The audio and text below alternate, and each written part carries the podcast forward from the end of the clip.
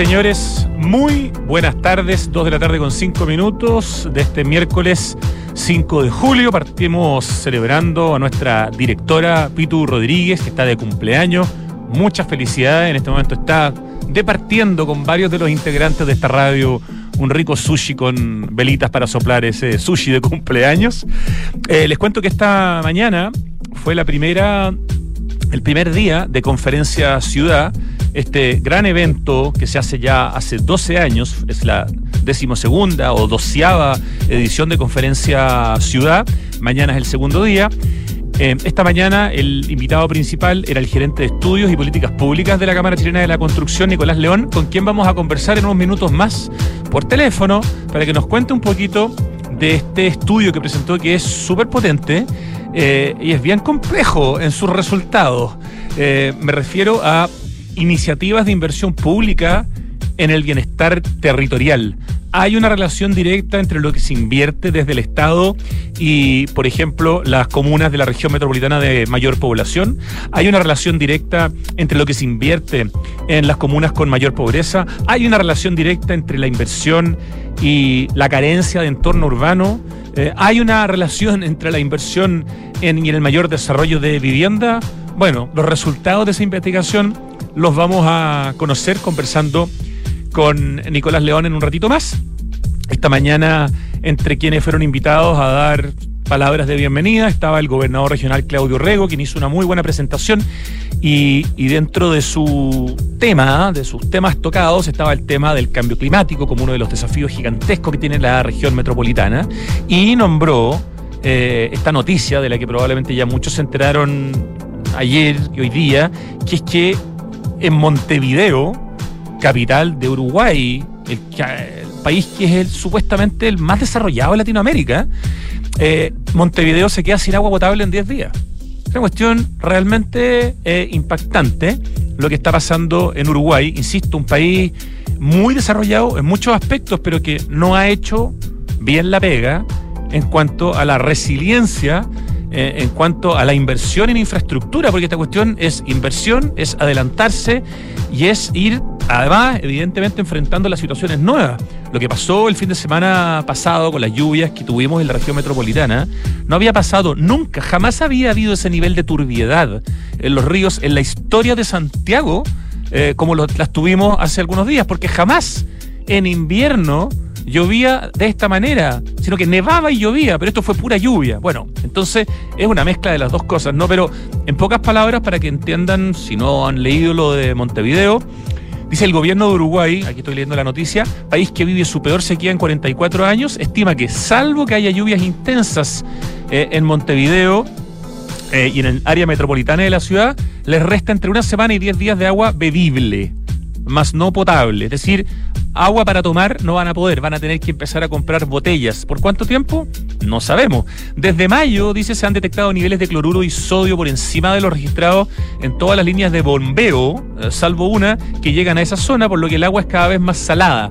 Según el diario El País de Uruguay, de los dos grandes, las dos grandes fuentes de agua en Montevideo y sus alrededores, el embalse Canelón Grande quedó seco y el otro que se llama Paso Severino mantenía alrededor de 1,2 millones de metros cúbicos el domingo, cerca del 1,7% de su capacidad total, pero se usan 80.000 eh, a diario.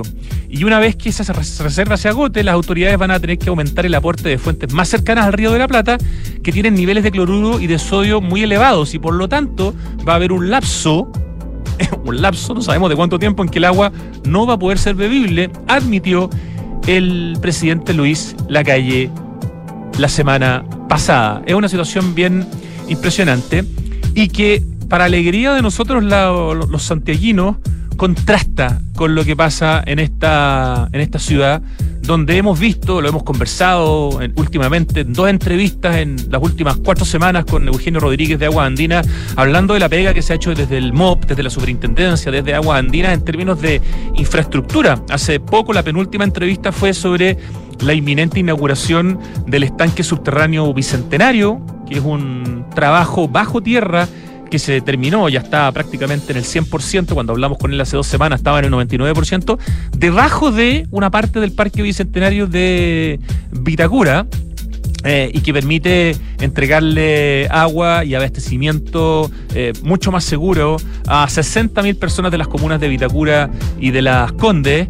A eso se suma, lo que hemos comentado varias veces en este programa, los mega estanques de Pirque que se inauguraron en febrero del 2020 y que nos permitieron pasar de 11 a 34 horas de autonomía frente a eventos de turbiedad. Hoy día ya estamos en 37 gracias a otras obras. Eh, podemos sumar la ampliación de la planta de agua potable en Quilicura que mm, permite en el fondo beneficiar a cerca de 30.000 clientes de Santiago, Estación Central, Loprado, Cerro Navia, Pudahuel, Cerrillos, Quinta Normal, la nueva alimentadora que hay en Providencia, que también en el fondo permite asegurar y aumentar eh, el suministro de agua potable para casi un millón de habitantes. Los nuevos estanques en San Antonio, San Enrique, Talagante eh, el año 2021 se entregaron esos dos nuevos estanques que permiten también eh, aumentar la disponibilidad de agua para la comuna de Lo Barnechea, los pozos de Cerro Negro, Lomena, en el límite de las comunas de San Bernardo y La Pintana, que son 14 pozos que producen 1.500 litros por segundo,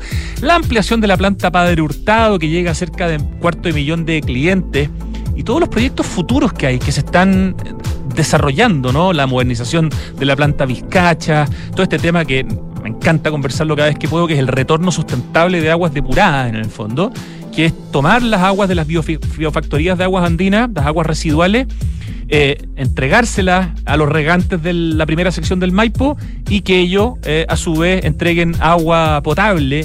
Y eso es un temazo que está en desarrollo. Y así hay más cosas. Entonces, eh, frente a esta horrible noticia que recibimos de Montevideo, pucha que son distintas las cosas en la región metropolitana. El fin de semana pasado, cuando tuvimos este evento de turbiedad gigantesco, eh, llegamos a tener la alarma roja, es decir, se iba a cortar el agua en algún momento, pero finalmente lograron eh, con mucha creatividad y con mucho ingenio y con mucho esfuerzo que no se nos cortara un segundo el agua en Santiago, a pesar de que teníamos este evento único en la historia, el que por supuesto de aquí en adelante va a ser algo más habitual. Por lo tanto, es súper importante que sigamos haciendo las inversiones, que sigamos agregando infraestructura para que no nos pase lo que le está pasando hoy día a Montevideo en Uruguay.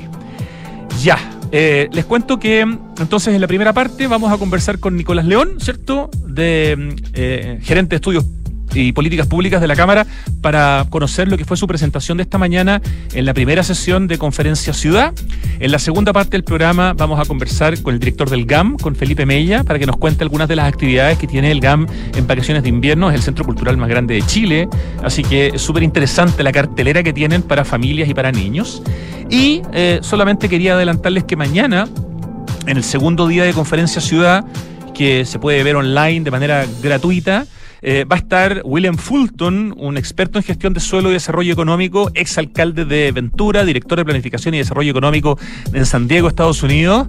Y va a estar Catherine Parquet, a quien entrevistamos la semana pasada, esta doctora en urbanismo e investigadora del Instituto Francés de Investigación para el Desarrollo Sostenible, para hablar de ciudad sostenible y regeneración de barrios. Ellos son los protagonistas de la sesión de mañana. Hoy día lo fue Nicolás León. Así que está muy entretenido, muy interesante para quienes les interesan los temas de ciudad, que asumo son la gran mayoría de las personas que escuchan este programa. Santiago Dicto en Radio Duna es un programa de ciudad y de cultura, así que creo que Conferencia Ciudad da pero ahí justo en el clavo. Nos vamos a la música para luego tener la, la primera conversación con Nicolás León. Escuchamos al gran Rod Stewart con Infatuation.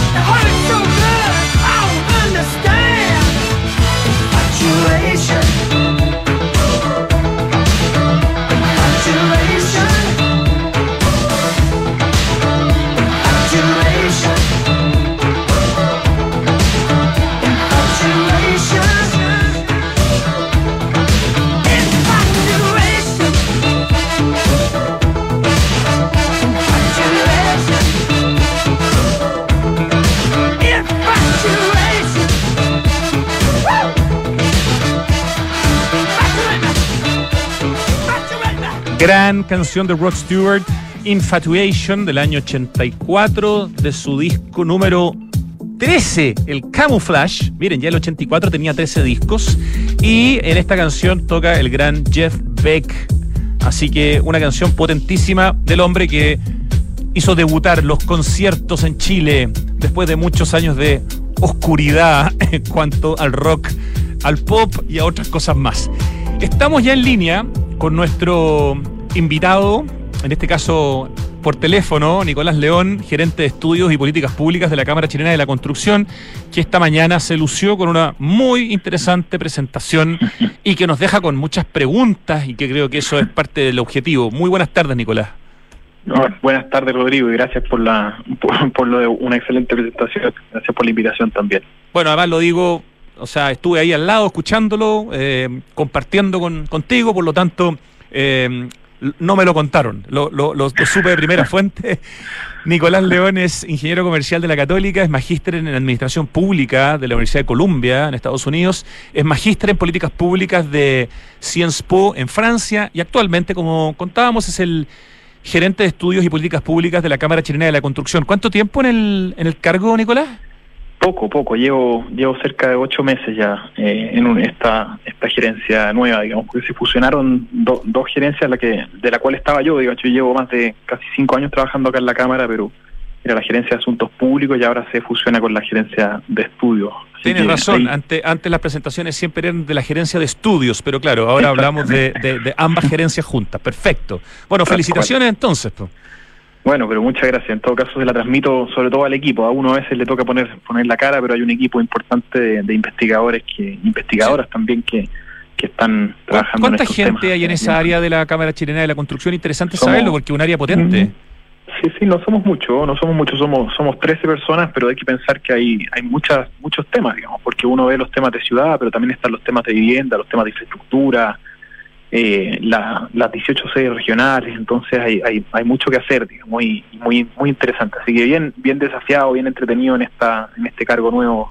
Gracias por preguntar, Rodrigo. Y hoy día debutando en Conferencia Ciudad, este evento tremendamente importante que hace la Cámara todos los años. Esta es la versión número 12, que hoy día te tuvo a ti como speaker principal, que mañana tiene speakers internacionales, ya los habíamos adelantado en la primera parte del programa, que son William Fulton y Catherine eh, Paquet, en esta, Paquet, claro, en esta conferencia ciudad, cuyo nombre es Recuperar y revitalizar nuestra ciudad. Y evidentemente desde esa mirada viene un estudio liderado por ti, ¿no es cierto?, que tiene que ver con las iniciativas de inversión pública en bienestar territorial. Eh, una presentación que después tuvo un conversatorio donde estuvo Paula Poblete, subsecretaria de Evaluación Social del eh, Ministerio, ayúdame, ¿de qué ministerio es? Desarrollo Social. De Desarrollo Social, gracias, me faltaba la palabra desarrollo. Estuvo Tomás Bodanovich, el alcalde de Maipú, un alcalde bien como destacado, bien choro, a mí me parece un tipo súper interesante. Eh, y estuvo Matías Salazar, eh, jefe de la División de Planificación Desarrollo y, Desarrollo Territorial del GORE Metropolitano, del Gobierno Regional. Ahí estuvimos conversando, tuve el honor de moderar esa conversación posterior a tu, a tu speech, pero quiero, quiero que vayamos justamente a lo que presentaste hoy día, estas iniciativas de inversión pública en bienestar territorial vamos traduciendo en fácil estas palabras que a veces en radio, en que no hay este PowerPoint que te permita cierto ir como acompañando la presentación, hay que hacerlo lo más didáctico posible para que se entienda bien. ¿Por qué este tema y qué significa en, en, pocas palabras hablar de las iniciativas de inversión pública en bienestar territorial, eh, Nicolás? Sí, de todas maneras, gracias. Bueno, también agradecerte a ti, Rodrigo, por la, por la moderación hoy día de un, de un, un, panel que salió muy muy fluido y muy interesante también. Pero, pero bueno, tal como, como tú decías, para nosotros como Cámara, el tema de la ciudad y sobre todo el del bienestar territorial es un, es un tema que, que, es, que es prioritario, digamos, ¿no? Y que, y que por lo mismo lo hemos estado intentando poner en la palestra pública constantemente, al igual que lo hace este programa y, otros espacios eh, constantemente, y, un esfuerzo de ese es la conferencia ciudad que, como bien decías tú, está en la doceava versión. Y en ese sentido es que nosotros hemos presentado varios varios estudios, años a años ponemos el énfasis en algún tema, eh, y ya el 2017 partimos haciendo un levantamiento de un estudio que yo creo que fue bien bien interesante, que es el estudio de caracterización territorial, que lo que hacía era, era mirar los déficits que tenía eh, las distintas, de hecho eso está a nivel de barrio, eh, en distintos temas, en infraestructura básica, luminaria, basureros, servicios sanitarios, en equipamiento, deporte, áreas verdes, salud, vialidad también y seguridad pública, todos estos barrios, ¿no? Y, y ahí se fue complementando ese estudio, se presentó inicialmente en 2017, después se complementó con dos dimensiones más en 2021 pero básicamente lo que hacía ese estudio era, era mostrar estas brechas, ¿no? Las brechas de, de, de, bienestar territorial. Entonces, dado eso, dijimos, bueno, ¿cómo podemos seguir avanzando en este tema? Porque una cosa es diagnosticar eh, las brechas de, de 22 ciudades de, Chile, de las 22 ciudades principales, de hecho, que, en el fondo el, gran titular que salió a la prensa cuando se hizo esa presentación es que hay 2,2 millones de personas que viven en zonas críticas de, de bienestar territorial, etcétera. Dijimos, bueno, ¿qué está haciendo entonces la inversión pública para, para revertir ese, ese bienestar? Entonces lo que hicimos eh, fue revertir esa, esa, brecha de bienestar, no, no revertir el bienestar. Eh, entonces lo que hicimos fue hacer una revisión exhaustiva eh, de lo que fueron, por eso que se llama iniciativas de inversión pública en bienestar territorial. Fue primero hubo que definir cuáles serían, porque inversiones hay muchas desde el punto de vista del Estado. Hubo que definir y después bueno, buscar esa información, hacer los cruces y entregar eh, cierta, ciertas luces sobre cómo, cómo se está priorizando esa, esa, esa inversión. En este caso particular, cuando hablamos de iniciativas de inversión pública, básicamente son como cuatro grandes áreas que, que, se sintetizan dentro de este título, ¿no? Exacto, exacto. Como les decía, infraestructura básica, eh, que, luminaria, señalética, basurero, servicios sanitarios. Después lo que tiene que ver con equipamiento y servicio, y ahí entra todo lo que es deporte, cultura, salud, servicios públicos, servicios comunales, etcétera. Tercero, que es especialmente relevante también la vialidad y la movilidad, o sea, las obras viales, todo lo que tiene que ver también con, las veredas, las estructuras hidráulicas, hidráulicas viales, eh, ciclovías, transporte público, pavimentación, etcétera.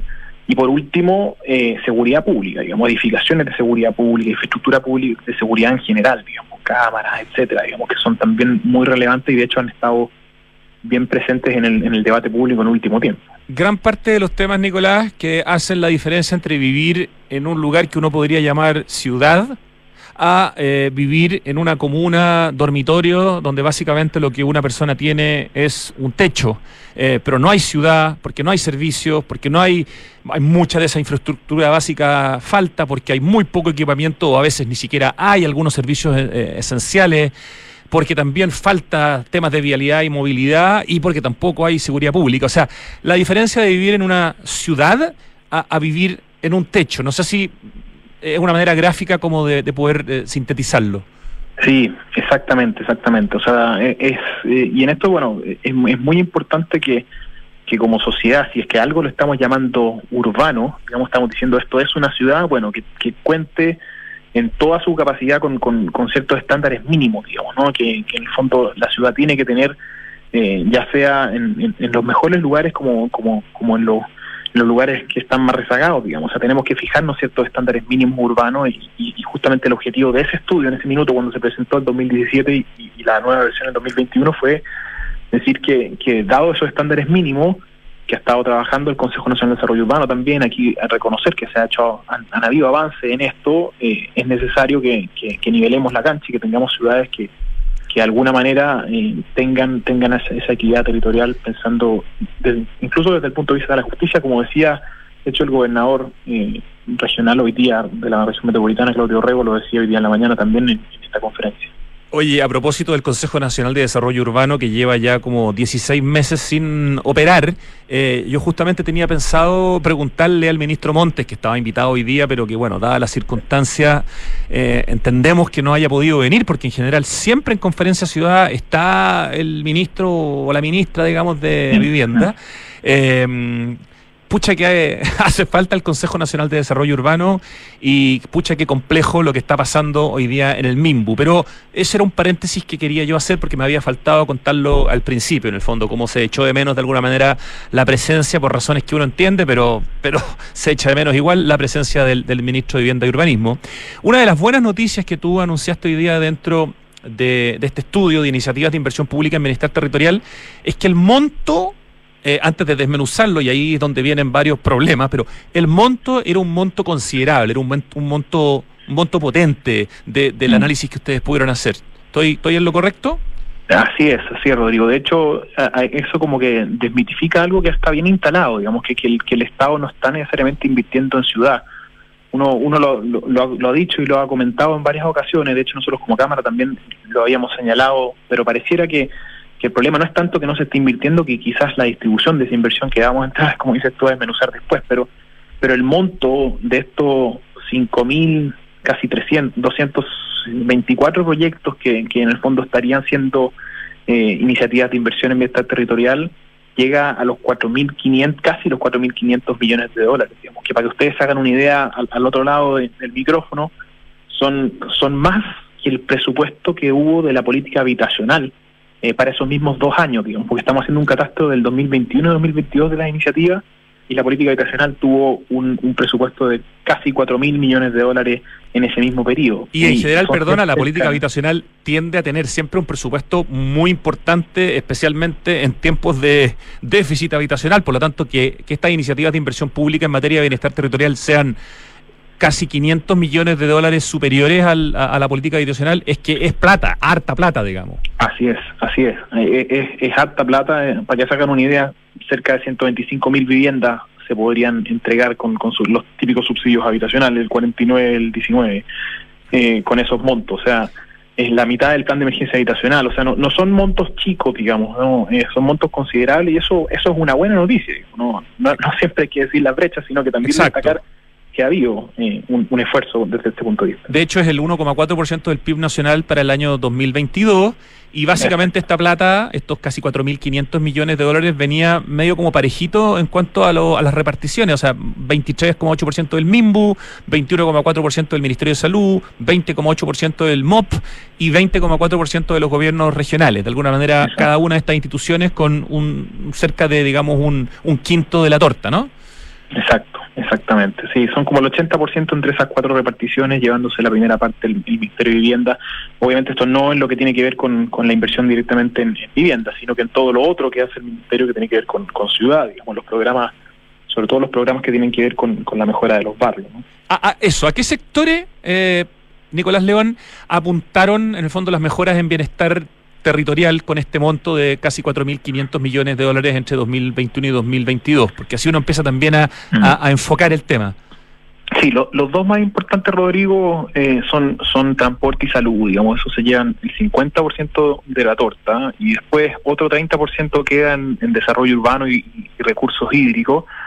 Eh, por lo tanto, también pareciera que por sectores son temáticas que, bueno, hemos visto que, que, están, eh, que han estado rezagadas, digamos, y por lo tanto hace, hace sentido, digamos, que se inviertan eso, en esos montos y cerca del 80% se va en estos cuatro sectores. Cuando hablamos de salud hablamos de creación de hospitales, de CESFAM, de, distintos eh, eh, espacios e infraestructura vinculada con la salud, me imagino, ¿no? Es, exactamente, algunos de baja complejidad, como se le llaman, algunos de alta complejidad, distribuidos en territorio, estamos hablando de todo el territorio nacional, así que depende obviamente la comuna y, el nivel de, de, la inversión que se requiera, pero, pero sí, es justamente eso. Ya, en términos de lugares de nuestro país, estamos conversando con Nicolás León, gerente de estudios y políticas públicas de la Cámara Chilena de la Construcción, que esta mañana, en el primer día de dos días que tiene Conferencia Ciudad, presentó el estudio Iniciativas de Inversión Pública en Bienestar Territorial. Hemos dicho que el monto eh, que pudo en el fondo catastrar eh, la unidad de estudios de la Cámara, eh, es de un monto de cerca de 4.500 millones de dólares, un monto muy importante, cerca del 1,4% del PIB nacional.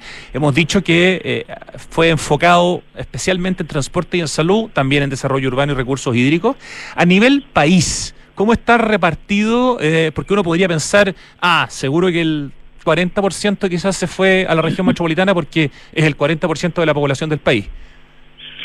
Sí, eso también nos, nos sorprendió, yo diría para bien, digamos, porque porque está bastante más distribuido de lo que uno esperaría. Digamos, muchas veces uno tiende a pensar, bueno, esto va a responder directamente a lo que es el es la población y, la RM para que para que los auditores hagan una idea concentra el 41% de la población y solamente se llevó el, el 20% de esta inversión. Entonces eh, pareciera que hay un hay un hay un rol más bien descentralizador de la inversión pero las cuatro regiones que más se llevan parte de esta torta serían la metropolitana con un 20, Valparaíso casi con un 12, eh, la Araucanía con, con un poco más de un 9 y Biobío con un poco menos de un 9. Entonces, esas cuatro ya concentran cerca del, del 50%, pero de hecho un poco más del 50% de la inversión.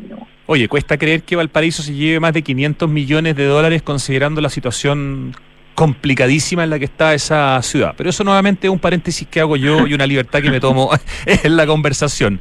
Ya, y, y dentro de la región metropolitana, ahora nos metemos en la región metropolitana, que tú dices que del total se lleva un 20%, ¿cómo se distribuye de alguna manera este monto de inversión en bienestar territorial, que es lo que estamos hablando hoy día, que es lo que permite, en el fondo, que la comuna de la región metropolitana que recibe esta inversión eh, se va acercando, si es una comuna evidentemente vulnerable, a tener más características de ciudad y no ser solamente a una comuna em, dormitorio, donde no hay servicios, donde hay una tremenda inseguridad, etcétera, etcétera, etcétera. Exacto, exacto. Sí, mira, cerca del 70%, el 67% de hecho, eh, queda en lo que en lo que llamamos la ciudad de Santiago, es decir, las 34 comunas de, la RM. El Santiago urbano. exactamente, que son la ciudad. Después hay un 20% eh, que, que está en las otras, que podría ser asignable en las otras 18 comunas eh, de la región metropolitana que no son eh, Santiago Urbano, digamos, y después eh, hay, hay un 12% que, que nos fue imposible asignárselo a una u otra comuna porque son más bien intercomunales, son proyectos que cruzan. Hay varios de los que estaban en las cifras, la, la otra dos que también son intercomunales, que se cruzan, pero hicimos el esfuerzo por tratar de de comunalizarlos para poder hacer el análisis posterior que, que fue definir, digamos, cómo, cómo quedan distribuidas en, las comunas. Pero, pero para que ustedes hagan una idea, hay al menos un 12% que es imposible, digamos, de, de, asignárselo a una, a una u otra comuna, lo cual tampoco es una mala noticia per se, todo lo contrario, de hecho es muy bueno que se esté pensando en la ciudad desde un, desde un punto de vista intercomunal y que no solamente estemos pensando en las unidades, digamos, como islas separadas, digamos, las comunas, porque, porque es una línea que, que muchas veces eh, es en un mapa, pero, pero obviamente la ciudad es mucho más viva que eso. Ya, aquí empiezan los descubrimientos que son un poco más conflictivos, digamos, en cuanto a si son buenos o malos. Cuando uno se pregunta cómo se distribuyó el monto de inversión en, en la ciudad de Santiago, o sea, en el Santiago urbano, entiendo esta pregunta, en esas 34 comunas. Eh, Nicolás, ya. Exactamente, ¿Cómo, se distribuye? Porque hay unas poquitas comunas que se llevan eh, más del 50 o el 50% básicamente de la inversión. Exactamente, de hecho son seis las comunas que se llevan el 50% de esa inversión, Quinta Normal, Santiago, Cerro Navia, Puente Alto, Providencia Ñuñoa. Y, y, de hecho la distribución, si uno ve las 34 comunas ordenadas, digamos, se da cuenta que es bastante concentrada, porque si uno le suma solamente tres comunas más, digamos, Pudahuel, Pedro Aguirre Cerda y La Granja, todas las que quedan debajo de esas de esas eh, nueve están con menos que el promedio, digamos, es decir, solamente esas nueve anteriores tienen más que el promedio de todo el resto, y entonces todo el resto de las comunas, las la, la 23, 20, perdón, 25 faltantes, sacan menos que, que el promedio del total de la inversión. Entonces, así raya para la suma, seis comunas que se llevan el 50% de las iniciativas de inversión en bienestar territorial eh, durante esos dos esos dos años, digamos, 2021-2022. Que como vamos a ver ahora en la última parte de la conversación, no son necesariamente las comunas eh, donde está la mayor población, ni la mayor pobreza, ni la mayor carencia de entorno urbano, ni el mayor desarrollo de vivienda. Partamos por Nicolás León, donde eh, hay mayor, o sea, la pregunta, ¿hay mayor monto de inversión en comunas con mayor población. ¿Qué correlación les dio eso?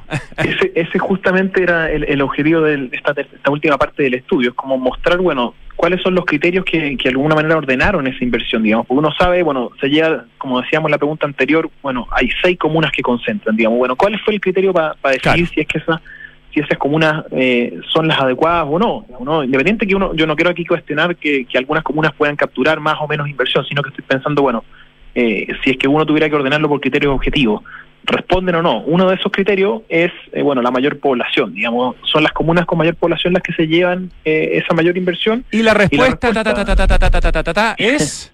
Y la respuesta es que no necesariamente, no. porque de hecho la correlación es bastante baja. no eh, Hay un par de comunas donde hay cruces, como Puente Alto y Santiago, que, están dentro de las seis primeras, pero la correlación desde el punto de vista estadístico es baja, solo un 0,33, digamos, uno esperaría signo positivo, digamos, o sea, correlación que las dos variables variaran juntos y también que se acercara más, más del 0,5, al menos un 0,7, digamos, sería como un, buen resultado desde el punto de vista estadístico. De hecho, el ejemplo más quizás gráfico, y estaba invitado hoy día a la conversación posterior el alcalde de Maipú, Tomás Bodanovich, es que Maipú, que tiene el 8,3% de la población del Santiago urbano o de la región metropolitana completa?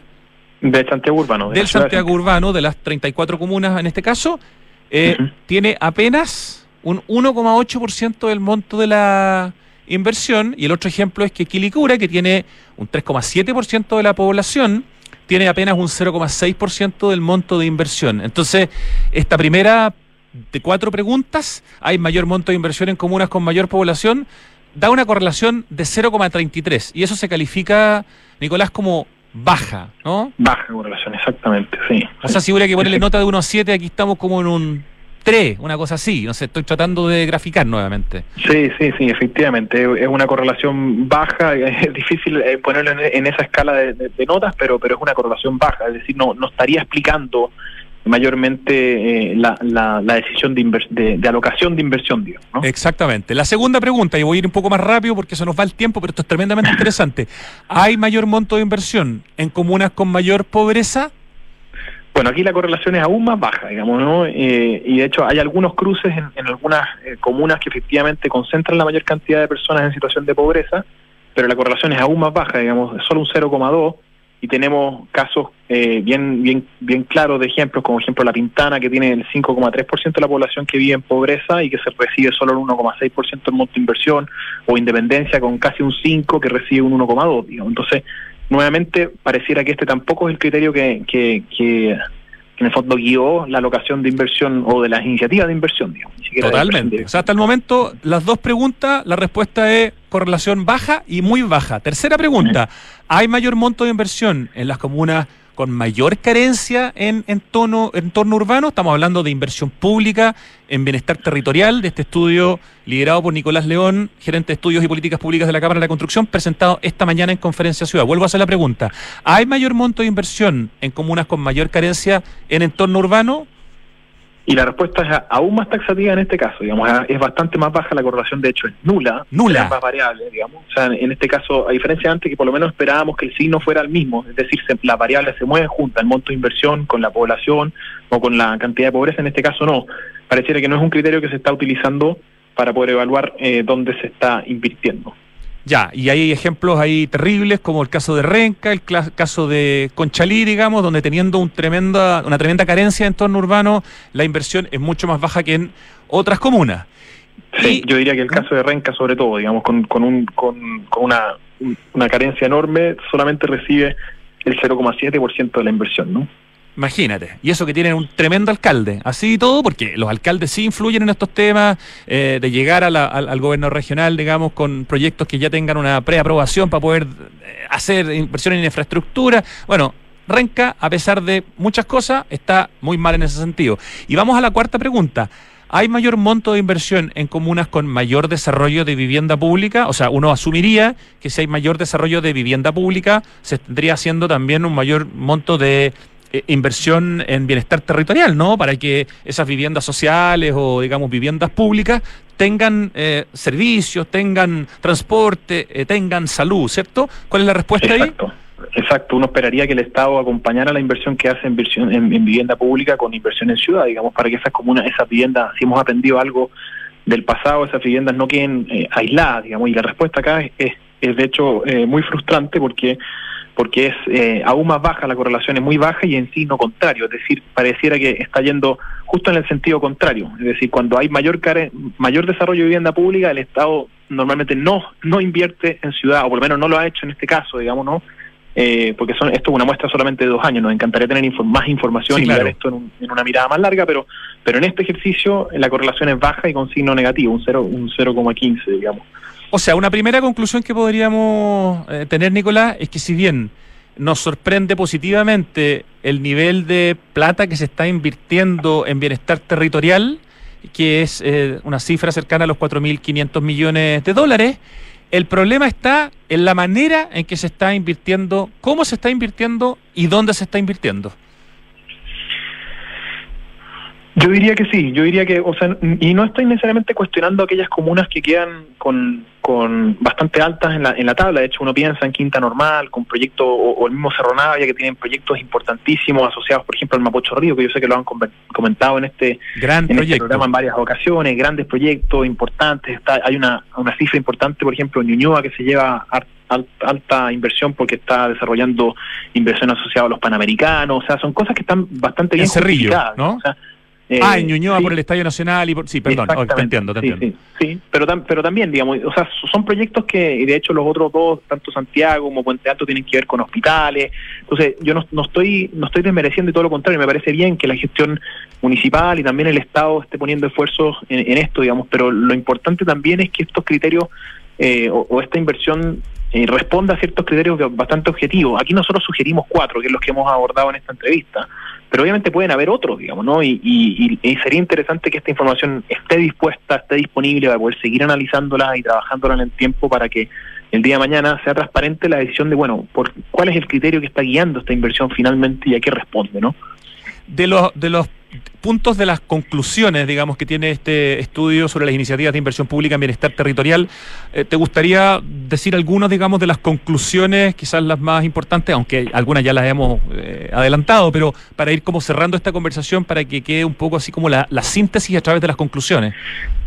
Sí, yo, yo diría que una, Rodrigo, que, que cuando uno evalúa estos cuatro criterios que conversábamos recién y los pone en su conjunto, dice, bueno, ¿qué, qué qué comunas estarían deficitarias los cuatro criterios, eh, y, digamos, aquellas que están deficitarias al menos dos, uno diría que hay, hay 12 comunas de la ciudad de Santiago, en este caso por el ejercicio que hicimos hoy día, lo podríamos hacer también para otras ciudades, esto no es solamente para Santiago, exactamente está, está a nivel nacional, como decíamos al principio, pero hay, hay al menos 12 comunas de la ciudad de Santiago que requerirían ser priorizadas, eh, la hemos, hemos dicho varias de ellas hoy día, y que, que solo dos de estas están dentro de las seis comunas que concentran la mitad de la inversión eh, o la iniciativa de inversión, para ser más exacto, entre el 2021 y el 2022.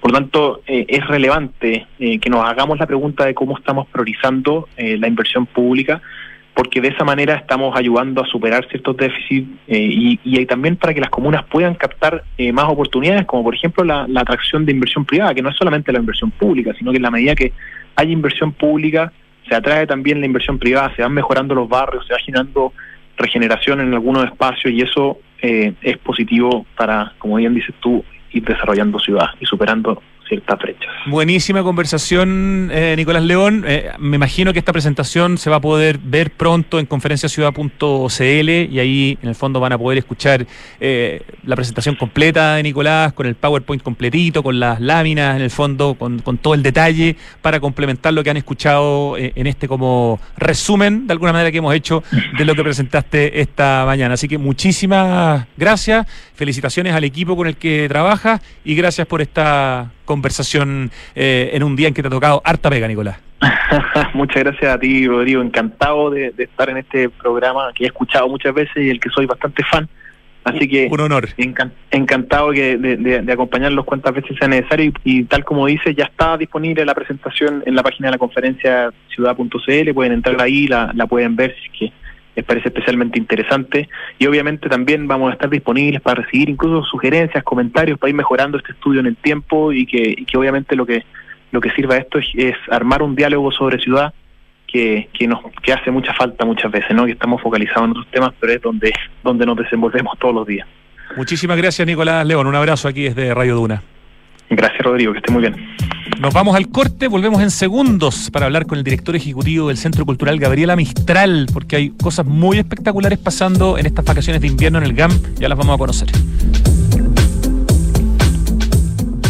¿Cómo simplificas y disfrutas la vida? Comprando por internet y retirando en un click and collect a la pasada de la pega. Que la mejor carne para asado me llegue a la casa mientras preparo el aperitivo. Reencantándome con los espacios a través de pequeños cambios. Una planta nueva nunca está de más. Pagando con descuento en restaurantes desde mi celular. Además, punto punto. Todas estas personas se encuentran en Falabella y sus marcas Sodimac, Totus, Mall Plaza, Falabella, Banco Falabella y FPI, un partner para sus proyectos. Listo, amor. Publiqué el auto. Hola, amigo. ¿Se puede ir a ver mañana, tipo 8, 8 y media? Hola. ¿De qué año es y qué versión? Hola, amigo. ¿Hasta cuánto te puedes bajar? Un autonauta no pierde el tiempo ni se da mil vueltas. Vende su Toyota tranquilo y seguro. Autonauta.cl. Compra o vende tu Toyota usado de forma rápida, simple y segura con el respaldo de Toyota en todo Chile. Autonauta. Seguro lo encuentras. Seguro lo vendes.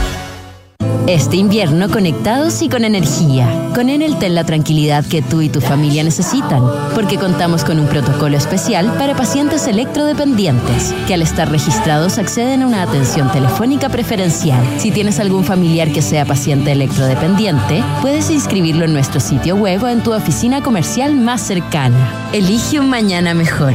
Conoce más en enel.cl. Tres sinónimos de innovar son mejorar, cambiar y Anglo American. Porque en Anglo American hacemos minería desde la innovación y estamos orgullosos de eso. Innovamos al usar energías renovables en nuestras operaciones. Innovamos al reutilizar el 90% del agua en nuestros procesos.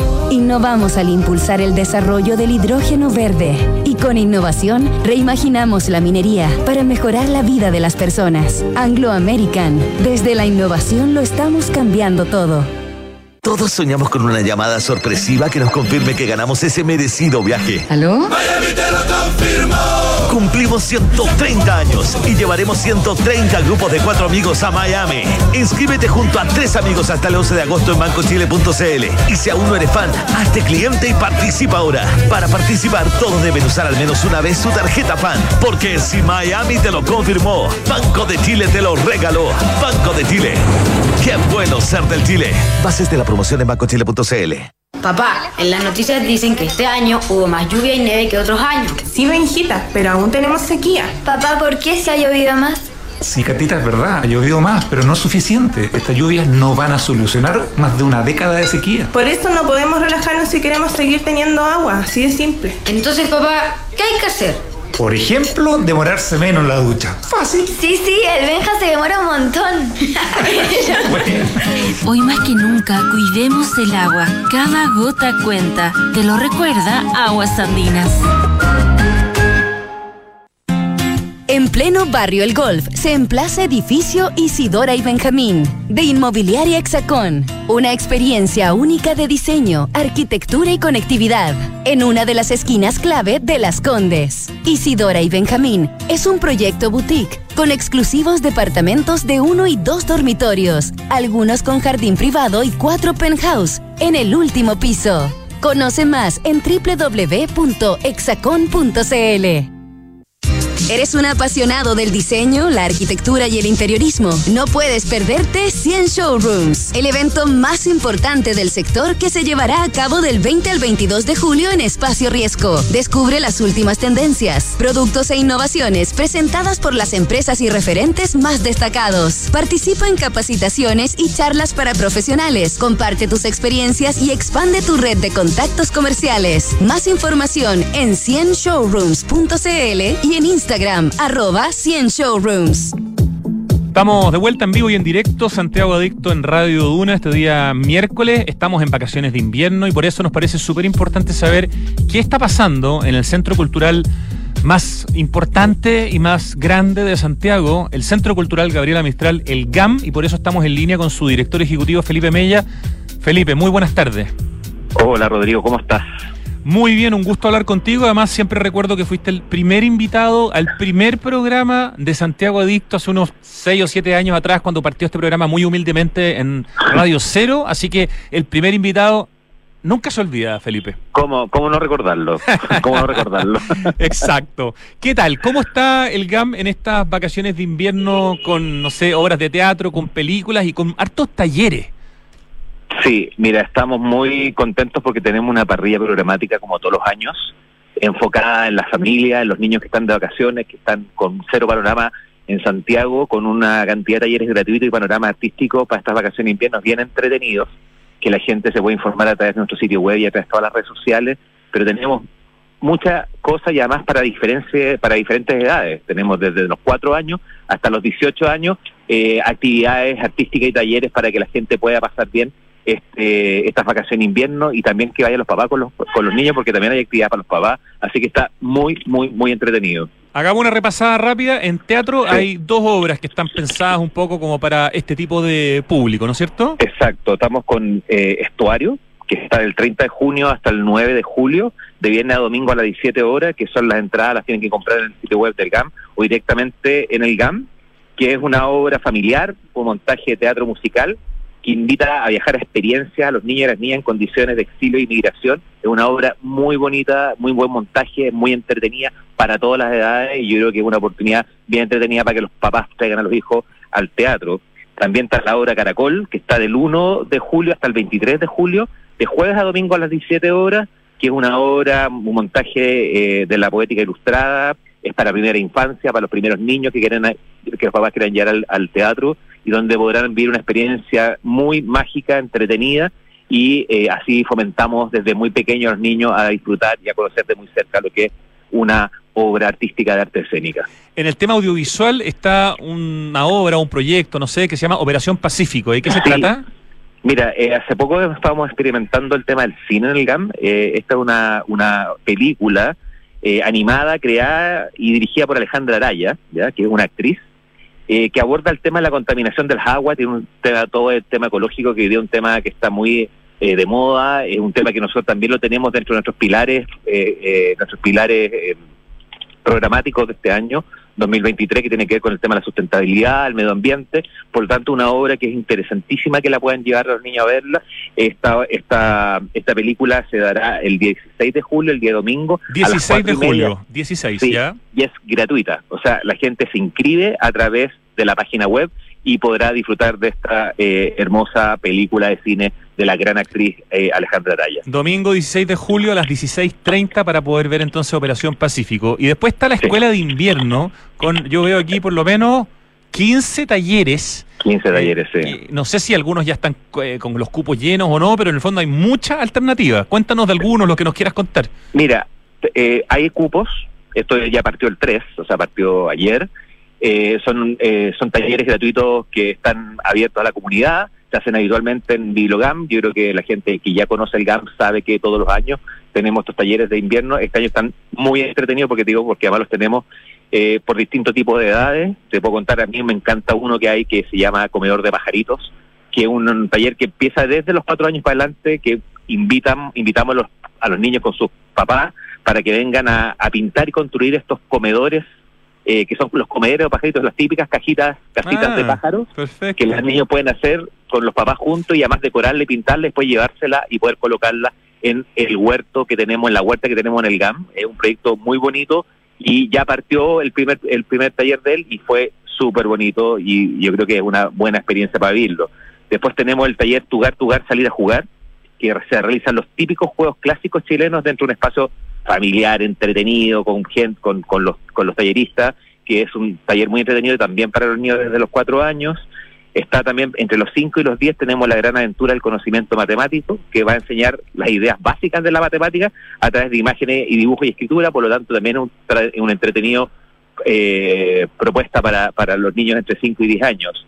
Tenemos también un taller de yoga para niños, que es un yoga, eh, yo, eh, se llama Yogueando Cuentos, que los niños y niñas pueden, junto a los papás, eh, vivir una conexión corporal, eh, desde para que los niños desde- tengan ya un primer acercamiento a lo que es el yoga y a la relajación y a los temas de, eh, de juegos imaginarios, canto y creatividad. Es muy, muy, muy entretenido ese taller. Todo esto que estamos hablando está súper detallado, muy bien mostrado. Muy en sí. GAM.cl, ahí uno se tiene que meter a vacaciones de invierno y va a encontrar todo lo que estamos conversando con lujo de detalle, incluso las películas tienen hasta un, un ¿cómo se llama? Un preview o un- un- un- una síntesis. Un tráiler, Un tráiler, sí. exactamente, Sí, sí. eh, etcétera. Ah, eh, así que todo pasando estas vacaciones de invierno. Hay un banner cuando uno pone GAM.cl a la derecha arriba que dice vacaciones de invierno, tú lo pinchas y ahí te vas al detalle de lo que estamos conversando. Y como me quedan pocos minutos, quiero hacerte una pregunta del GAM, pero que se Cuéntame. sale del tema vacaciones de, de invierno. Creo que ya hicimos un poco de, de- de spoiler, pero chiquitito, como para que la gente diga, ya,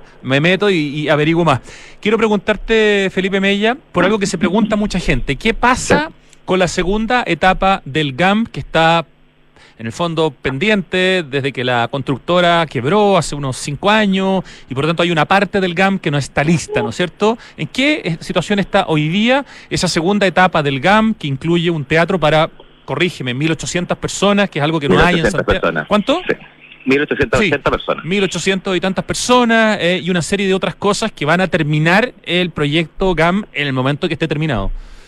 Sí, mira, te cuento que tenemos buenas noticias, que hay un compromiso por parte del gobierno de impulsar, eh, sacar adelante este proyecto.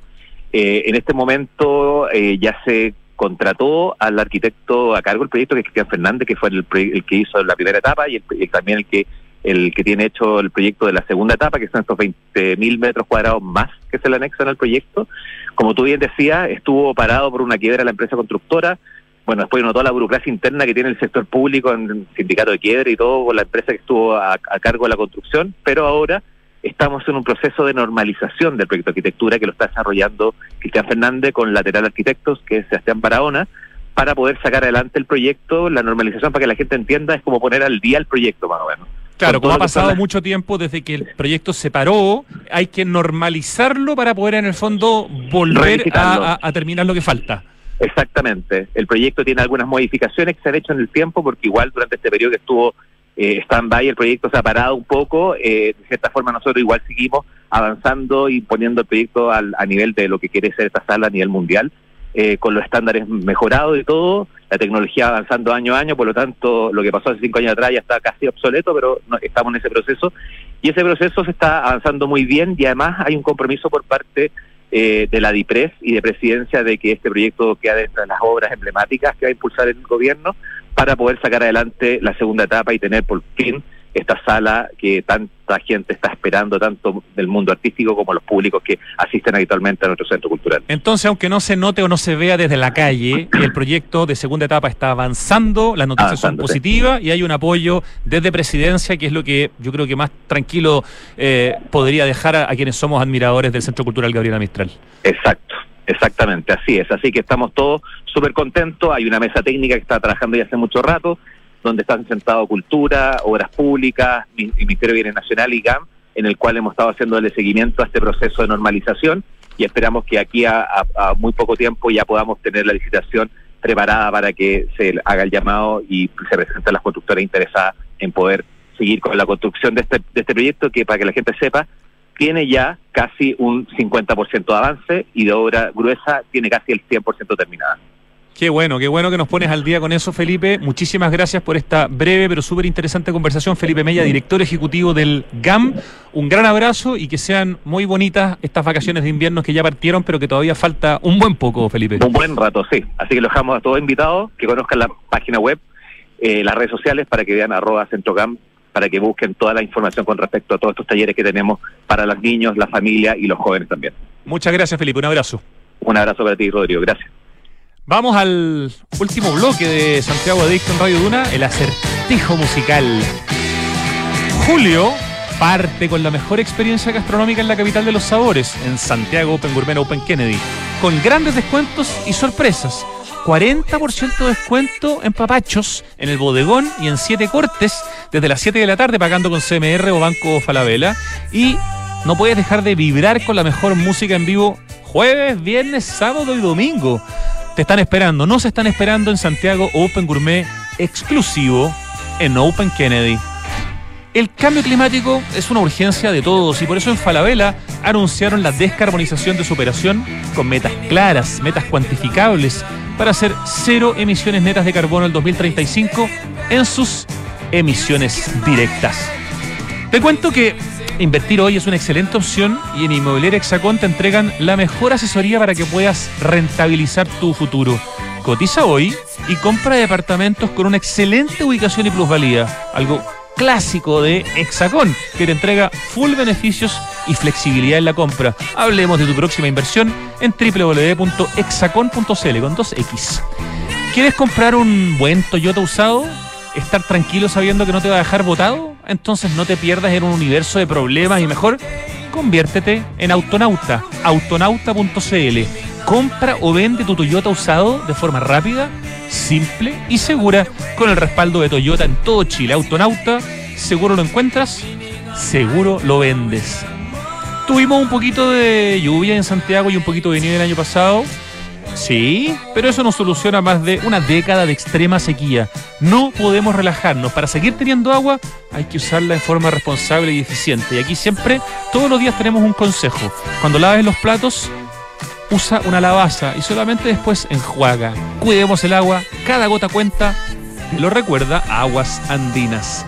No sé por qué me tinca que esta canción, el nombre de la canción empieza con M. Igual como la canción de los The Cars, de The Cars, pero que esto no es The Cars. Ya, puede ser, me dice Richie, puede ser. Capaz que tengamos azul hoy día, porque todavía no tengo idea quién canta. Tres sinónimos de innovar, mejorar, cambiar y Anglo American. Porque en Anglo American hacen minería desde la innovación para mejorar la vida de las personas. Anglo American, desde la innovación, lo estamos cambiando todo, cuentan nuestros amigos de Anglo American. Este invierno, conectados y con energía para entregarte un mejor servicio, en Enel reforzaron los equipos técnicos en terreno y los canales de atención. Elige un mañana mejor, conoce más en enel.cl. Y cada vez falta menos para 100 showrooms. Este 2023 el mundo del diseño y la arquitectura se vuelven a reunir en 100 showrooms del 20 al 22 de julio. Nos van a estar esperando en espacio riesgo para que conozcamos las nuevas tendencias e innovaciones que exhibirán las más importantes marcas del sector. Infórmate en 100showrooms.cl y en el Instagram arroba 100showrooms. Y porque cumplen 130 años, Banco de Chile, felicitaciones. Van a llevar a 130 grupos de cuatro amigos a Miami. Qué maravilloso. Inscríbete hasta el 11 de agosto en bancochile.cl. Y si aún no eres fan, hazte cliente en cuentafan.cl y participa ahora. De la promoción en bancochile.cl. Banco de Chile, qué bueno ser del Chile. Yo digo que esta canción, Ricardo, se llama Magic. Correcto, me dice Ricardo, ok. Y eh, que es una banda. Eh, ¿Una banda con cuántas palabras? ¿Es de algo o solamente una palabra? Ya. Eh, ¿Me darías la, inicial, la, primera palabra? P, de Parliament, de Portishead. Ya, P. Mm. ¿Y la última? T de tato, T de tarro, T de tonto. Eh. La del medio. L. ¿Y cuántas letras faltan? Solo dos, o sea, entre la. ¡Ah! Ya, oye, es me soplaste mucho, Pilot. Claro, Pilot, sí. Sí, Pilot. Es que igual Pilot es como, yo no sé si es One Hit Wonder, pero no creo que sea más de dos Hit Wonders. O sea, eh, la canción es más conocida que la banda, ¿o no? No, pero Pilot tienen otra más. Sí, no, sí, no son tan One Hit Wonder. Ya. Entonces, la banda es Pilot, la canción es Magic y el genio Richie. Y el programa Santiago Adicto. Y la radio Duna. Y la cumpleañera hoy día es la Pitu. ¿Qué nota, Richie? Un 5 me he sacado hoy día en el acertijo musical, 3 de la tarde con 5 minutos. Se termina Santiago Adicto. Gracias a todos los que hacen posible este programa y a ustedes especialmente que lo escuchan. Hasta mañana. Gracias Richie. Chao.